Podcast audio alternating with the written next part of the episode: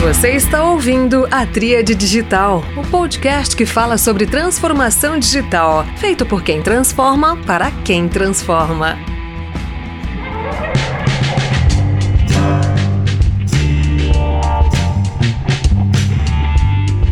Olá pessoal, esse é o podcast da Tríade Digital. Eu sou Bruno Machado, curador, e nesse momento tenho aqui como convidada a Andresa Rocha. Andresa que é CEO e fundadora da Afroiá Tech Hub e além disso também é Head de Operações da Brasil JS. Muito bem-vindo, Andresa. Obrigada, obrigada aí pelo convite, estou muito feliz. Finalmente a gente conseguiu bater esse papo, conversar, né, marcar essa agenda.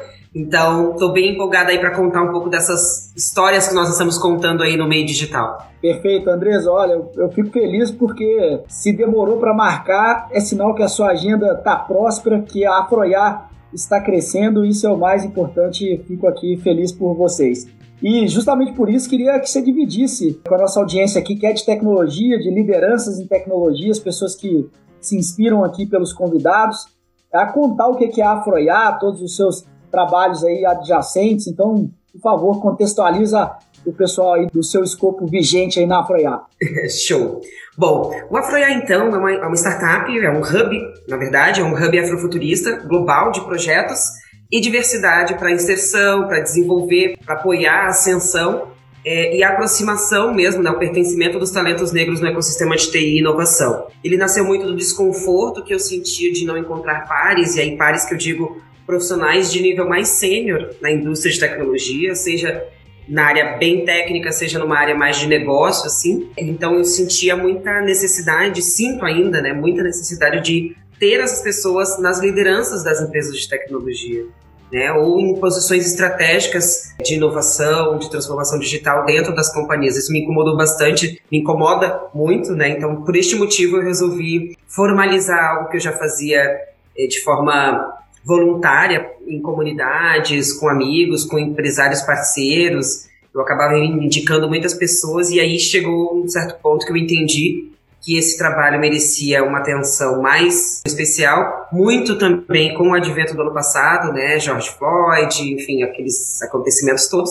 Eu resolvi então que era o momento de formalizar e tornar esse sonho um negócio. Perfeito, Andres. Acho que você tem um ponto aí que eu já tive alguns debates aqui anteriores. A gente fala muito sobre protagonismo, mas não pode ser um discurso simplesmente de exigir ou esperar que as pessoas elas batam no peito e tomem a guia da carreira, desconsiderando o ponto de partida de cada um de nós, né? Então acho que essa sua atitude de dar a mão, né, de, de abrir espaço, desenvolver para que talentos negros possam exercer posições de liderança, de destaque, posições estratégicas em tecnologia e inovação, acho que é um exemplo de que é um protagonismo aliado a esse impulso que muitas pessoas, nesse caso não só pessoas negras, mas todas as pessoas que, por questões da vida, tiveram que começar a carreira. Eu brinco, eu faço sempre analogia, né? Pegou o carrinho três, quatro voltas atrás e aí tem que andar mais rápido para conseguir chegar na frente, né? Dentro desse tema, Andresa, eu queria que você falasse um pouco dessa tríade, né, da tecnologia,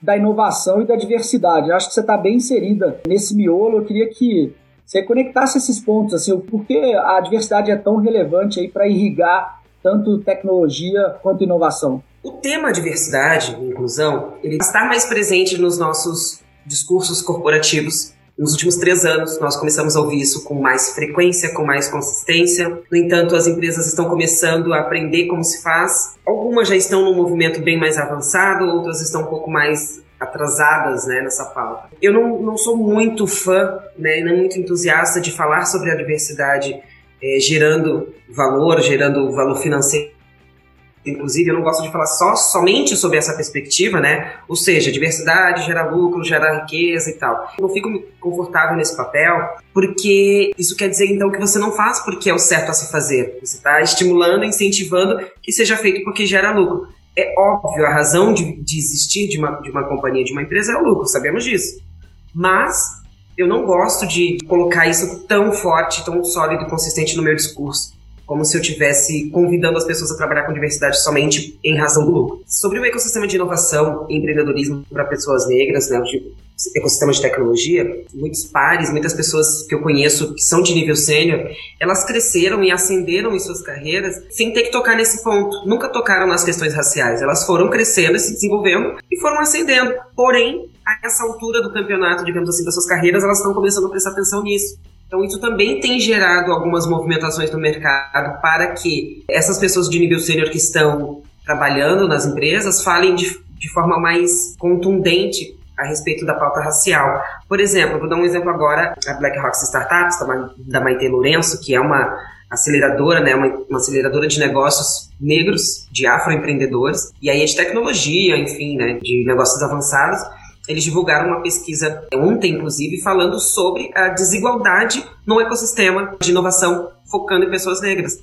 Né? O que, que impede pessoas negras de participarem do sistema de inovação? Realmente, contra dados não há argumentos são coisas consistentes, né? Foram feitas uma pesquisa, foi divulgada pela Forbes, inclusive. São pouquíssimas pessoas que participam dos times, né? Para começar a conversa, então você quase não tem pessoas negras dentro dos times de inovação e tecnologia. Os fundadores negros têm muito, muita dificuldade de acessar o ecossistema de startups, né? Igualdade de condições, então quando acessam, os fundadores não são negros, os poucos que acessam é, recebem conseguem aporte ou investimento. Tem os dados que comprovam isso e na pesquisa clarificou o que nós já sabemos que é uma verdade, né? A dificuldade de participar dos programas e projetos de aceleração e investimento. Então, existe um gap muito grande para que nós possamos avançar ainda, Existem ótimas iniciativas que estão começando, estão olhando para isso de forma mais profunda, como o próprio Black Rocks, tem os programas de aceleração. Nós temos aí o, o Google for Startups, que lançou um programa de, de aceleração também, né, para carreiras negras, que é o, agora eu me esqueci como é que é o nome do programa do Google, é Black Founders. Black Founders é o nome do, do grupo do Google. Então, só para empreendedores negros também. Então, é todo um programa e um projeto de aceleração. Eu mesmo, o Afroiá, participa.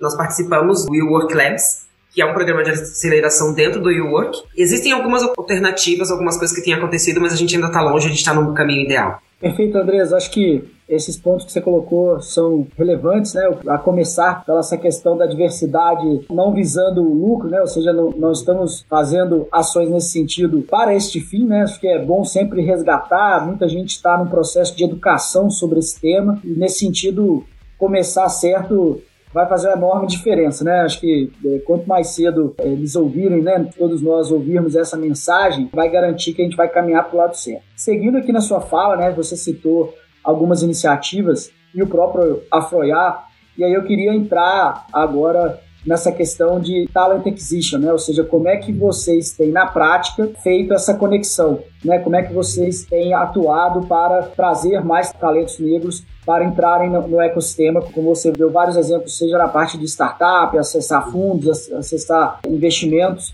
tanto quanto em empresas de tecnologia, em posições de liderança de tecnologia em grandes empresas no geral. Conta um pouco aí do trabalho do Afroiá, os cases que você puder dividir, acho que são relevantes. Eu tenho muitos colegas aqui que escutam o podcast que estão em posições de liderança em tecnologia, assim como eu, e que estão nesse momento vivendo uma disputa por talentos, né, uma escassez de talentos, ao mesmo tempo que desconhecem iniciativas como a sua. Então, acho que a gente vai conectar entes aqui da cadeia, né, do ecossistema, que podem surgir a partir disso conexões muito próximas. Muito bom. Eu sou super suspeita porque minha carreira foi desenvolvida na área de talentos. Então, como origem, eu trabalho na área de, de gestão de pessoas, como recrutadora, né, tech recruiter há bastante tempo. Fiz uma transição de carreira para trabalhar focando em comunidade de desenvolvimento, né? Então, relacionamento, community manager, enfim, organização de eventos de tecnologia, justamente para atrair talentos. Então, é o meu mundo, eu gosto bastante, né? Mas o desafio da atração de talentos na área de tecnologia, ele não mudou, bem pelo contrário, só está ficando pior. A cada dia nós temos mais demanda, por mais que estejamos no meio de uma crise, né, relacionada ao coronavírus, nós estamos sim com um novo momento em que as empresas estão crescendo, elas voltaram a crescer os negócios de tecnologia seguem contratando. Eu participo de grupos que têm empresas divulgando 100, 200 posições ao mesmo tempo. Segue sendo um bom momento para ingressar na área de tecnologia. Segue sendo uma, uma área que tem sempre mais vagas do que pessoas.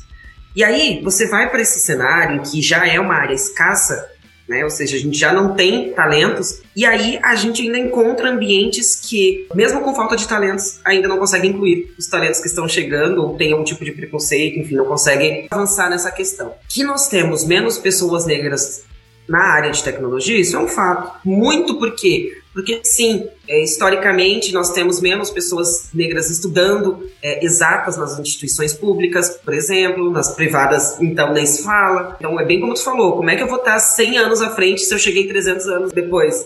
Como é que eu vou conseguir avançar? Para começo de conversa, existe esse gap.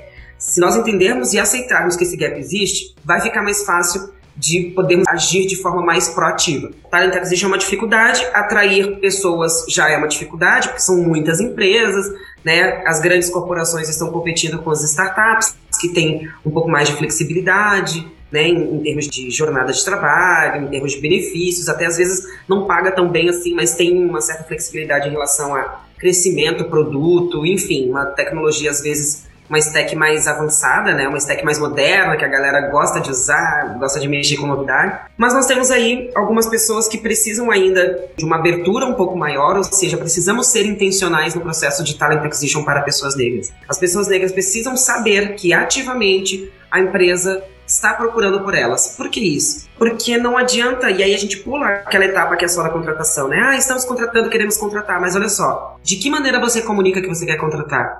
Quem é que sabe que você quer ativamente contratar pessoas negras? Por quê? Por que, que isso é importante? Qual é o projeto dentro da sua empresa que possa fazer conexão com essas pessoas. Por exemplo, atualmente na sua empresa tem alguma pessoa negra na área técnica, na área de tecnologia que esteja ascendendo, que tenha sua carreira bem delimitada, que tenha um espaço seguro para ela crescer, se desenvolver, sentar e trabalhar, que na verdade é tudo isso que a gente quer. A gente quer sentar e fazer nosso trabalho num ambiente seguro. É isso, não tem diferença. Acho que todas as pessoas querem a mesma coisa. Só que, claro, nós temos essa questão da exclusão, ela tem uma parte que é muito relacionada à microagressão, e aí as pessoas não vão onde elas não se sentem representadas. Isso é, isso é pura verdade.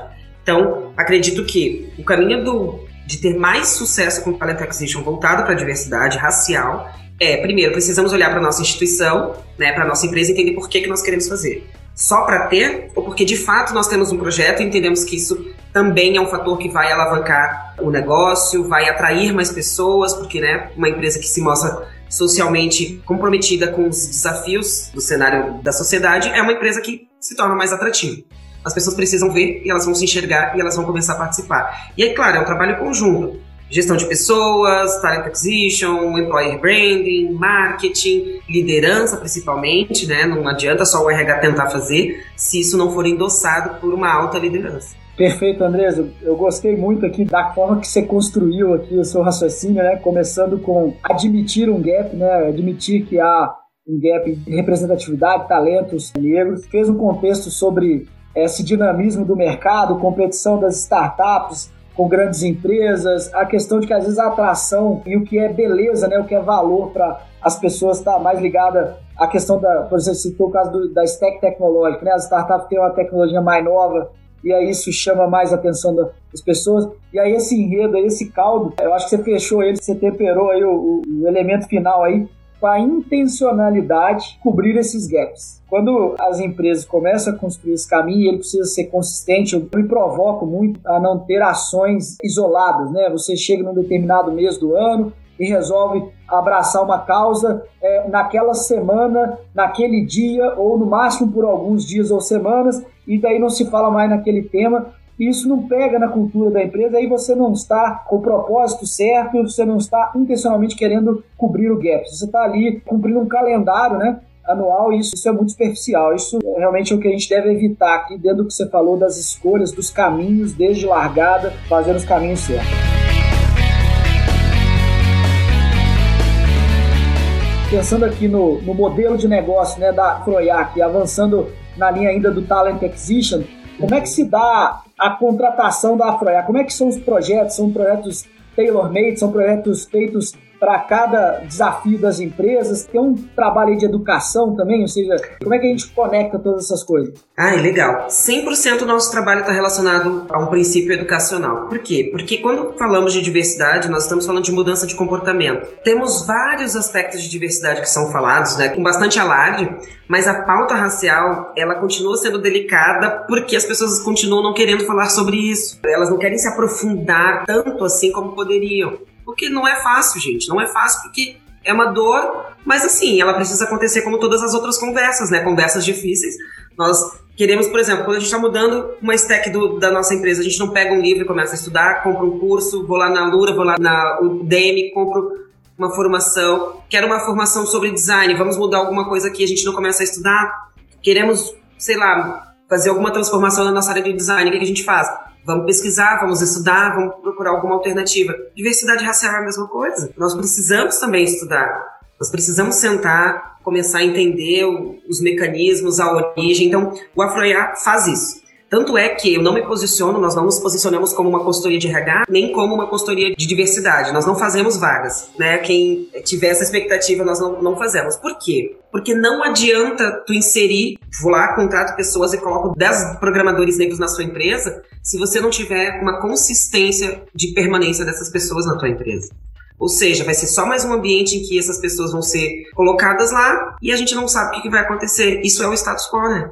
Isso já existe, eu não quero fazer isso. Então, quando eu, eu pensei em Afroial, pensei, bom, nós vamos ter que retomar essas conversas. Nem que aquela brincadeira que a gente fala, né? Vou ter que falar como se a gente tivesse cinco anos. Então tá, vamos conversar assim, começar tudo de novo. Vamos trabalhar com letramento. Então, qual é o nosso processo? Hoje a gente faz projetos customizados para as empresas, entendendo cada realidade, mas nós temos uma espinha dorsal que é muitas vezes a entrada para todos, e aí nós fazemos uma adaptação de discurso. Nós temos um, uma primeira coisa que acontece quando a empresa chega aqui é o onboarding racial. Nós fazemos esse onboarding para entender em que ponto da jornada de construção do conhecimento racial as empresas estão. Fazemos esse onboarding, entendemos como é que é o seu processo de, de, recrutamento, porque aí muitas vezes, na grande parte das vezes, nós estamos falando de processo de atração. Isso precisa ser visto, porque muitas vezes até o time de talent está fazendo alguma movimentação, mas talvez esteja fazendo no lugar errado, da forma errada, o posicionamento desse time, posicionamento, por exemplo, de linguagem, de comunicação, os espaços onde essas pessoas estão, elas próprias, inclusive, podem ser uma barreira para a empresa estar conseguindo avançar na pauta, porque muitas vezes pensa no seguinte: eu vou entrar numa sala para fazer um processo seletivo, vou entrar numa sala virtual e vou ver lá cinco pessoas não negras me interpelando sobre milhões de coisas diferentes. Isso é desconfortável. Isso é mesmo desconfortável. Assim, por exemplo, como para mulheres fazer uma entrevista com três, quatro, cinco gestores, né, todos homens, isso é desconfortável. Então, nós precisamos começar a olhar para isso. O Afroiá olha para isso, olhamos o teu processo, fazemos um onboarding que é colocar as lideranças e os times de talentos na mesma página, apresentamos, a gente tem um manifesto muito bonito, inclusive, dia primeiro o site vai estar no ar, já com, com o manifesto em dia, todo mundo vai poder ver, que são as empresas para trabalhar conosco precisam ser signatárias do nosso manifesto, que nada mais é do que um compromisso público com a busca pela equidade. É só isso, não é nada demais, é só um compromisso público, não é um selo, não é uma comprovação, né? a empresa não vai ganhar uma bandeirinha se ela fizer isso, é muito mais no sentido de, olha, estou olhando para isso verdadeiramente e vamos trabalhar. Bom, onboarding racial, entendemos qual é a demanda, entendemos que existe a demanda do que nós chamamos de Black Talent Pool, nosso pool de talentos, e aí de forma global nós podemos atender se a empresa localmente que tiver abertura para buscar talentos em qualquer lugar do mundo, nós também podemos buscar essas pessoas, e aí isso é muito mais focado em talent. E aí temos as outras coisas, né? Temos um, uma trilha de treinamento previamente desenhada, que nós falamos muito sobre essa trilha. Ela é, tem uma trilha mínima, né? Que a gente entende que todas as pessoas precisam passar por ela, e o restante é bem customizado, de acordo com cada realidade. Vou te dizer por experiência. Pela experiência, estão basicamente, quem não começou ainda, está basicamente no mesmo lugar. Então a gente pode partir de uma mesma linha e aí conectando as outras possibilidades que essa empresa precisa, né? Que essa empresa está desenhando, a gente ajuda. É tudo muito co-criado, tá? É importante dizer, nós somos um hub, nós não somos lá aquela consultoria que entra, mexe em tudo e acha que sabe tudo, que faz tudo melhor que vocês. Com certeza não. Nós vamos co-criar, porque precisamos aprender a fazer isso juntos. Não é uma corrida de 100 metros, né? Você, às vezes, numa leitura muito imediata, você fala, cara, beleza, eu preciso contratar pessoas negras, vou contratar a Froiá para contratar pessoas negras. É uma simplificação, né, do negócio que é muito mais consistente, como você conseguiu mostrar aqui nessas etapas, né, do onboarding racial, um negócio que tem muito mais a ver com desenvolvimento, a ver com mudança cultural, efetivamente. Sim, tem a questão de talent, né, você falou do Black Talent Pool aqui, acho que é um negócio que faz sentido, mas dentro de uma estratégia maior, né.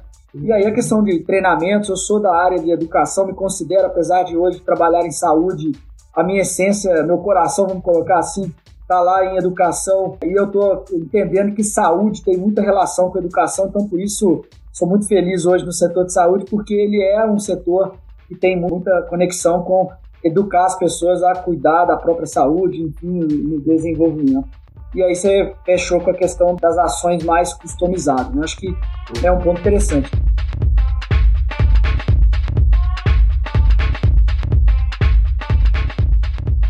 Bom, eu queria dar um passo adiante aqui no nosso podcast, considerando que a gente cobriu bem o trabalho da Afroiá. Eu sempre falo do CNPJ e termino falando do CPF, né? Porque tem um processo aqui mais inspiracional logo na sua apresentação. Eu mencionei, então eu queria que você se pudesse compartilhar alguns pontos da sua trajetória profissional, assim, um pouco de como que você chegou nessa posição de ser uma fundadora de uma empresa de tecnologia, né, de um hub, como é que você galgou esses passos, o que, que você recomenda para as pessoas aí um pouco de carreira. Então, conhecer um pouco mais da Andresa Rocha no CPF agora, e aí eu te fazer algumas perguntas na sequência. É um caminho super longo, né? Minha trajetória pode ser parecida com a maioria. Bom, para começar, sim, eu sou da área de gestão de pessoas, sempre soube que eu ia trabalhar com gestão de pessoas desde muito jovem. Vai trabalhar em quê? Vou trabalhar em RH, em gestão de pessoas, alguma coisa. Gestão de pessoas não se falava naquele tempo, era RH mesmo. Naquele tempo, né? Fiz aqui uma linha temporal bem Eu sempre soube que eu ia trabalhar com pessoas, eu fui escoteira, eu participava de grupos, eu organizava os eventos do, do, colégio, eu organizava os eventos da turma da minha rua, lá da minha quadra, que eu sou de Brasília originalmente, né? Eu fazia todas, todas essas coisas no meu primeiro emprego efetivo, assim, efetivo não, era um estágio, mas já, já me sentia super, né, super efetiva. Eu também que organizava, e aí tinha esse olhar de endomarketing, de eventos, então eu sempre fui muito de relacionamento de grupos. Muito apaixonada por tecnologia também, sempre gostei, então eu não tenho um histórico de pobreza, de periferia, não tenho essa história triste para contar, né? Como dizem, de, de uma mulher negra, ai, que, que eu não sou, não tenho essa história, eu sou do plano piloto de Brasília, não, nunca fui rica, mas também sou filha de funcionários públicos, então não, não tenho essa história, porque tive acesso muito cedo a várias coisas, então tive meu primeiro computador bem antes de bastante gente, então lá eu já começava né, a usar, enfim tive muito acesso. E aí, depois que eu me mudei para o Rio Grande do Sul, minha carreira basicamente se desenvolveu aqui. E minha primeira oportunidade efetivamente como RH já foi em RH para tecnologia. Então foi um mundo que eu amei de em primeira viagem. sempre fui muito curiosa, sempre gostei muito de participar em grupo. Então eu sempre estava nas comunidades. Estava assim, ou escondida ou bem discreta. Naquela ocasião, uma mulher negra na área de tecnologia já não era muito fácil, mas eu não tinha ainda, não tinha me racializado, não tinha noção ainda do que, que significava isso. Isso foi acontecendo muito depois, né? Mas enfim, eu fui participando dessas coisas, sempre fui muito apaixonada, né? Foi muito, tudo muito apaixonante. Comecei a participar desses grupos, dessas comunidades. Comecei na comunidade de software livre, então eu começava a ir aos eventos, frequentar. E eu sempre gostei muito de me, de me relacionar, o que basicamente hoje sustenta o que eu faço, que é relacionamento. Né? Fiz uma transição de carreira do RH para essa área mais de relacionamento e comunicação, porque em um dado momento, depois de ter passado por vários segmentos diferentes de atuação, embora sempre com a tecnologia ali no core, né? Eu fiz uma, uma transição de carreira porque já havia uns 3, 4 anos que eu organizava eventos de comunidade, voluntariamente. E eu ajudava a organizar esses eventos, participei da fundação de, de comunidades, viajava para fazer palestras, enfim, uma participação muito profunda. E aí chegou um momento que eu entendi, olha, eu não posso mais ficar fazendo processo seletivo.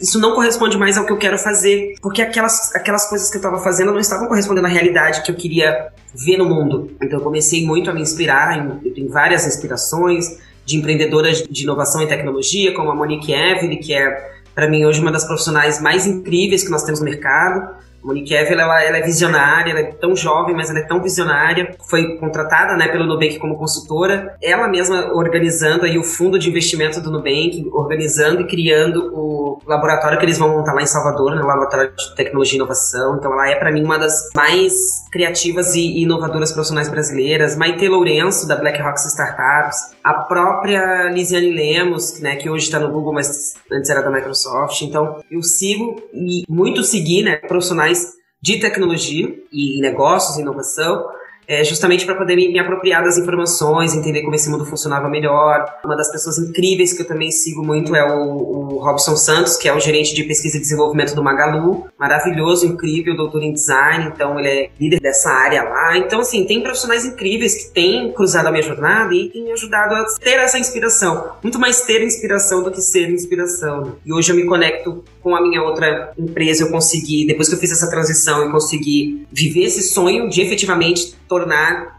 a tecnologia um ambiente mais saudável para todos. Não é só o, CN, o, CNPJ que faz isso, o CPF também vive disso. É um valor para minha vida, né? Não é um valor só para a Andresa de empresa. Isso eu faço no dia a dia, eu gosto, eu tenho interesse, eu leio é, formas de poder ajudar. Hoje eu sou conselheira da Mais Um Code, que é uma escola de programação da favela, da periferia de São Paulo. Começou nas periferias de São Paulo, mas hoje está em qualquer lugar do Brasil, porque é digital, né? Conseguimos ir para o digital, então eu sou conselheira da Mais Um Code.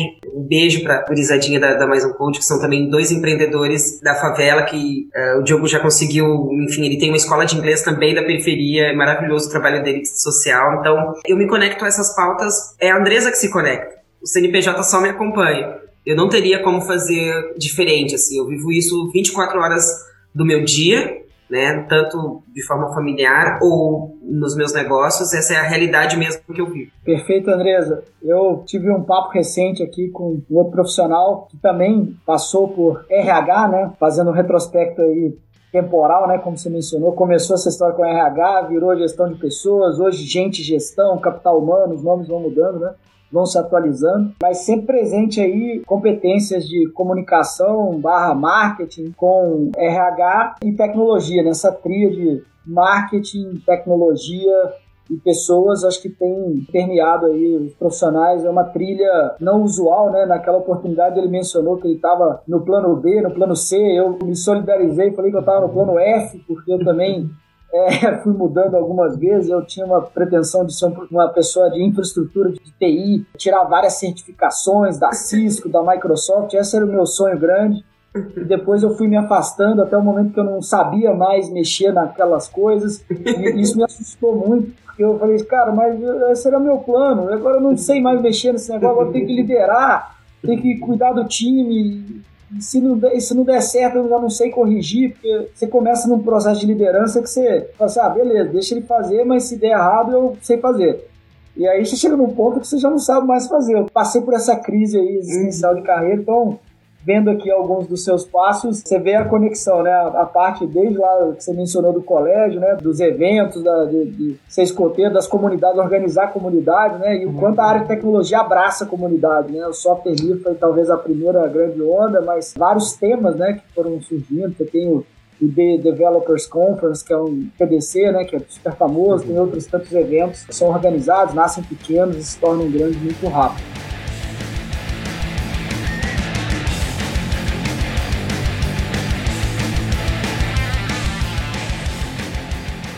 Andresa, eu queria, como última pergunta aqui, a gente está caminhando para o final. Você citou vários profissionais aqui de referência para você. Eu anotei vários dos nomes aqui, depois a gente divulga para todo mundo aqui para garantir que a turma pegou esse conteúdo aqui rico. E eu queria te pedir mais uma, um guia, né, pensando aqui para deixar as pessoas seguirem agora, após escutar o nosso podcast, como é que elas seguem adiante nesses temas que você colocou aqui. Então, o que, que você recomenda para quem está dando os primeiros passos, para quem ainda está tentando navegar aí nesse mundo dessa tríade que você mencionou, né? De tecnologia, pessoas, comunidades. Então, como é que, seja lideranças de TI, porque eu acho que a liderança de tecnologia está muito sendo exigida nesse sentido, né? Para ampliar sua visão, para colaborar Sim. mais com a empresa. Então, como é que você ajuda? Fala assim, ó, Bruno, eu tenho visto isso no mercado, eu tenho visto isso nas conversas com as empresas. Galera que é líder de TI, deveriam focar nisso, nisso, nisso. Se você puder dar essa orientação para uhum. essas lideranças, acho que seria bastante generoso. Legal, legal, bacana. A primeira coisa que eu vou te dizer, assim, vou, falo para as pessoas é: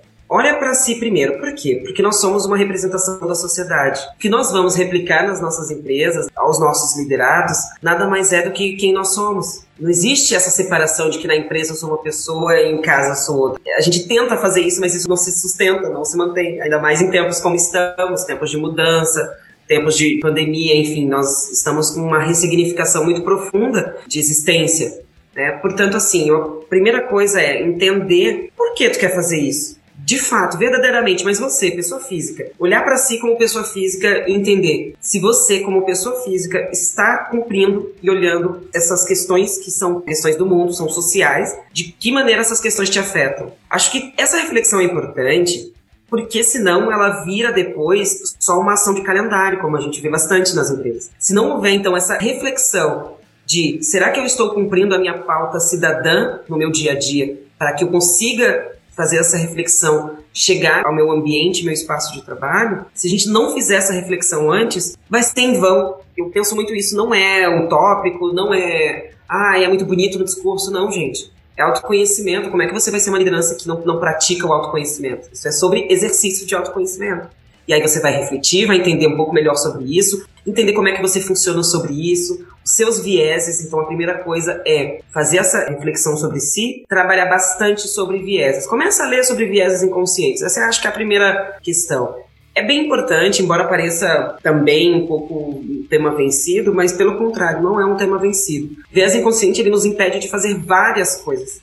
E aí ele pode te atrapalhar no momento desde você promover uma pessoa até uma leitura de um livro diferente que não é do teu repertório. O viés te atrapalha em vários momentos. Muito possivelmente pode estar te atrapalhando agora com alguma ação que você precisa fazer na sua empresa, né? Sobre promover, sobre contratar. Tudo isso vai ser um reflexo. Então, se eu puder falar para começar uma trilha, começa sobre viés, estudar sobre viés inconsciente, entender mais ou menos como funciona, e aí essas outras questões vão começar a se abrir porque aí eu entendo que, entendendo que você vai ter esses olhares diferentes conforme o seu próprio repertório de vida, você vai entender isso e aí sim você vai estar aberto a aprender outras coisas. Esse é o ponto. Abertura para aprender outras coisas. Olhar para viés inconsciente, ser um parceiro da sua área de gestão de pessoas, então tem que ter essa conversa. Temos que estar preparados para essa conversa de os times de gestão de pessoas que apoiam tecnologia são tecnologia também. Não são gestão de pessoas, são TI. É preciso que tenha esse entendimento de conexão com o negócio, né? E essa é uma, é uma bandeira que eu levanto bastante. Os profissionais que trabalham e atuam em recrutamento, eles não são de recrutamento, eles são da TI, então eles precisam estar mergulhados naquele negócio para fazer esse entendimento e apoiar justamente essa ponte. Então, acho que precisa haver uma relação um pouquinho mais próxima com essas áreas.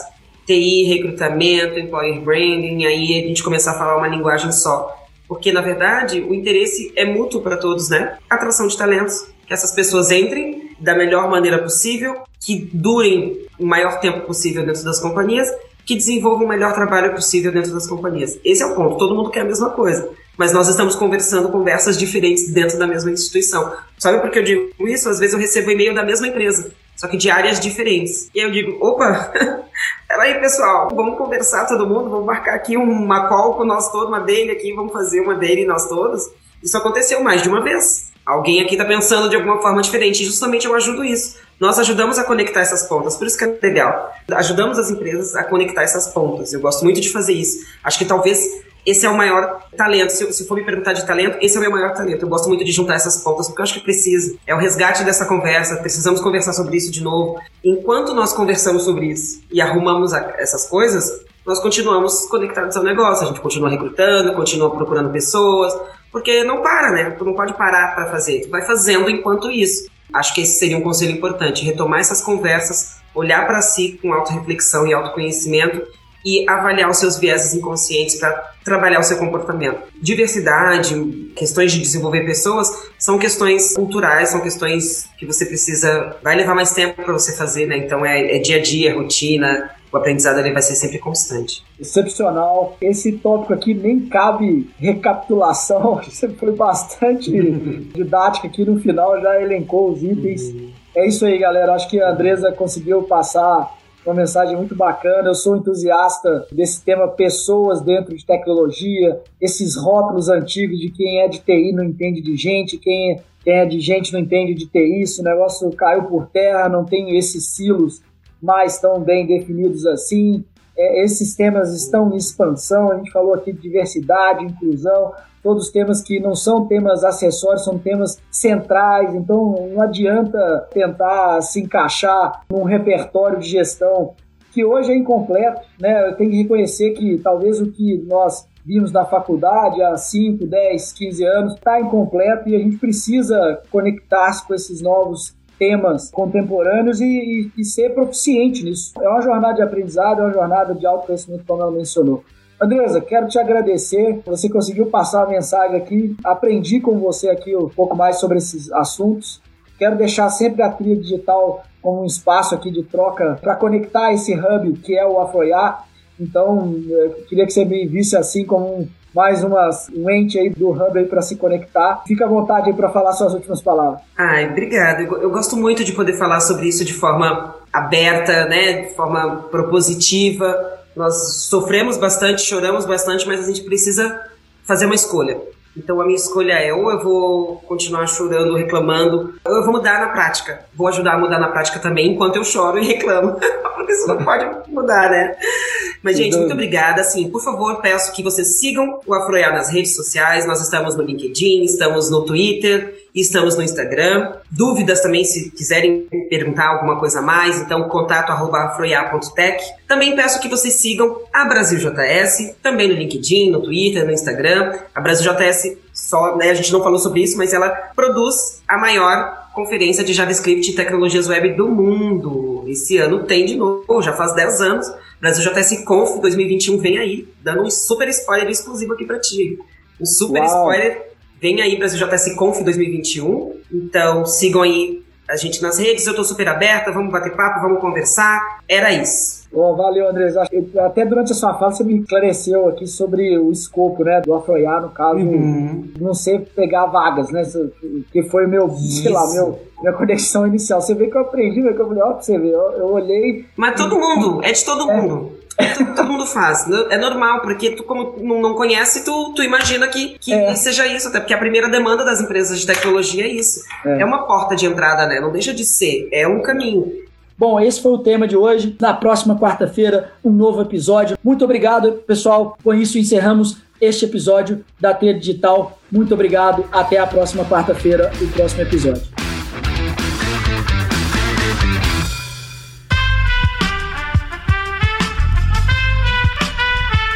Esse podcast foi editado por Aerolitos Edição Inteligente.